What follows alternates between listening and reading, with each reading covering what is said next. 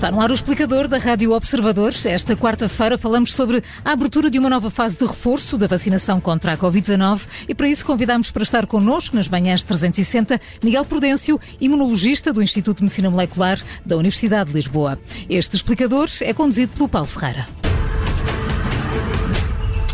Muito bom dia, Miguel Prudêncio. Bem-vindo, bem-vindo a este explicador. Uh, temos então, desde ontem, aberto mais um, uh, um período de vacinação, se quisermos, para pessoas entre os 18 e os 49 anos, em regime de porta aberta.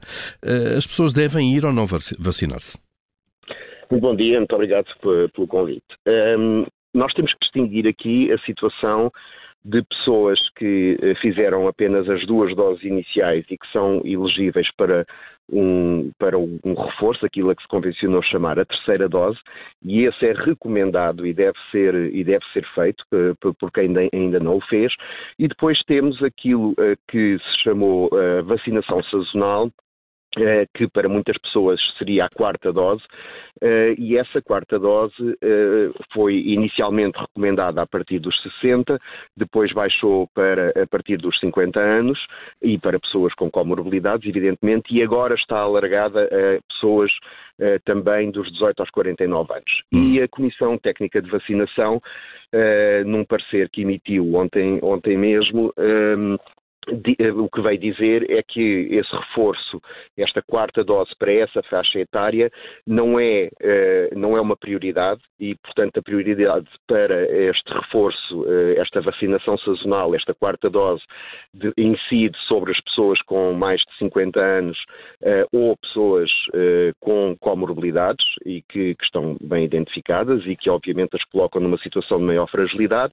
Para as pessoas saudáveis dos 18 aos 49 anos, a Comissão não considera que é uma prioridade eh, essa vacinação, assumindo que tem, portanto, já as duas doses e o primeiro reforço feito, eh, uma vez que não são grupo de risco e que eh, e que neste momento o que importa é focar os esforços na vacinação precisamente das pessoas eh, das pessoas mais vulneráveis, das pessoas mais frágeis. Portanto, uhum. relativamente a essa, a essa faixa etária e para pessoas saudáveis que já fizeram as três doses, uh, fica no fundo ao critério de cada pessoa decidir se uh, quer fazer esta quarta dose ou não, e isso a Comissão indica como sendo uma decisão individual de cada pessoa.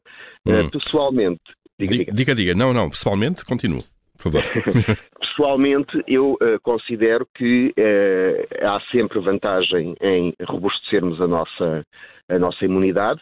Evidentemente que uh, as situações individuais de cada pessoa podem variar e também a exposição que essas pessoas têm, por exemplo, uh, em termos de contacto com, uh, inclusivamente, o professor Manuel Carmo Gomes deu o exemplo de uma pessoa que trabalha num supermercado, num dos transportes públicos e que tenha muito contacto com outras pessoas, porventura terá mais vantagem, digamos assim, do que uma pessoa que esteja mais recatada. Pessoalmente, eu considero que a vacinação é sempre uma forma de reforçarmos a nossa imunidade, mas felizmente nós agora estamos numa situação já muito diferente daquela que estávamos uh, há uns meses ou há, há, há, uns anos atrás, na medida em que temos já agora uma grande uh, porcentagem da população vacinada e muitas pessoas, uma, a grande maioria provavelmente da população, também já contactou com o vírus, adquirindo assim uh, imunidade natural, digamos assim, e portanto há esta imunidade híbrida entre aquela que se adquire pela vacina e a que se adquire pelo contacto com o vírus,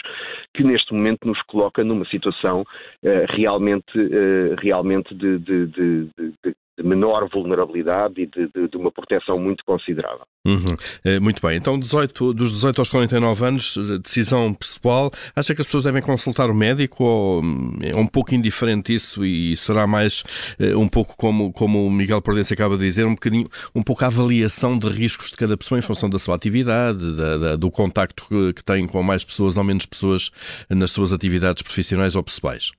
Exatamente. É, é, claro que consultar o médico é sempre uma opção e, e, obviamente que as pessoas que tenham dúvidas podem e devem uh, consultar o seu médico assistente. Mas julgo que neste, neste momento também já existe uma informação que é uh, sólida e que amplamente divulgada e que, as, e que, as, pessoas estarão também em condições de fazer a sua própria autoavaliação em função da, da sua situação pessoal, uh, sendo que sendo que efetivamente, eh, volto a, frisar, em pessoas que já fizeram eh, o esquema inicial e o primeiro reforço, este segundo reforço realmente vai depender da, da, da decisão de cada um em função da, da, sua situação pessoal e é preciso ter outra coisa em, em, em mente, eh, é que qualquer reforço vacinal, qualquer dose da vacina só deve ser administrado no mínimo três meses depois da pessoa ter tido Covid e, portanto, neste momento também é preciso equacionar isso para perceber, para estas pessoas que potencialmente poderiam fazer a vacina, perceber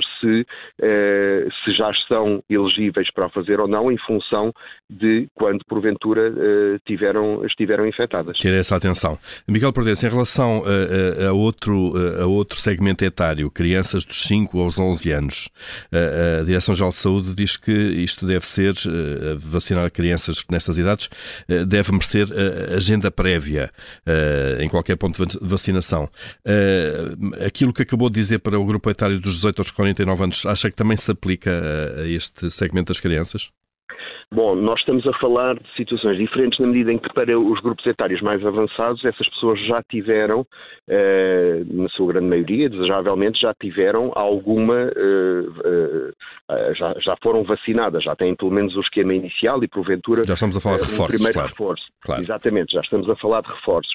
No caso da, das crianças, que não têm uh, uh, qualquer, uh, não tiveram ainda qualquer vacinação e, portanto, não, não têm essa imunidade construída, apesar do risco ser efetivamente muito baixo e, e, como sabemos, felizmente em crianças as consequências da Covid tendem a não ser graves, mas ainda assim, na altura que foi recomendada a vacinação dos 5 a 11 anos, foi tido em conta o facto de que, embora raros, há casos em que, eh, em que a infecção levou à hospitalização de crianças nessa faixa etária e, portanto, desse ponto de vista, eh, eu eh, já na altura me pronunciei a favor da vacinação nessa faixa etária, porque são pessoas que ainda não tiveram oportunidade de construir essa imunidade contra o vírus e, portanto, essa vacinação vai, vai digamos, aumentar a sua, a sua proteção, volto a dizer, eh, apesar de sabermos que os riscos são baixos,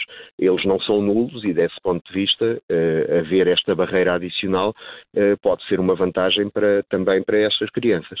Muito bem, Miguel Prudêncio, muito obrigado por nos ter ajudado a perceber, no fundo, qual deve ser o nosso comportamento e posicionamento perante esta abertura de mais uma fase de reforço da vacinação contra a Covid-19. Bom dia, obrigado. Muito obrigado, eu. Muito bom dia.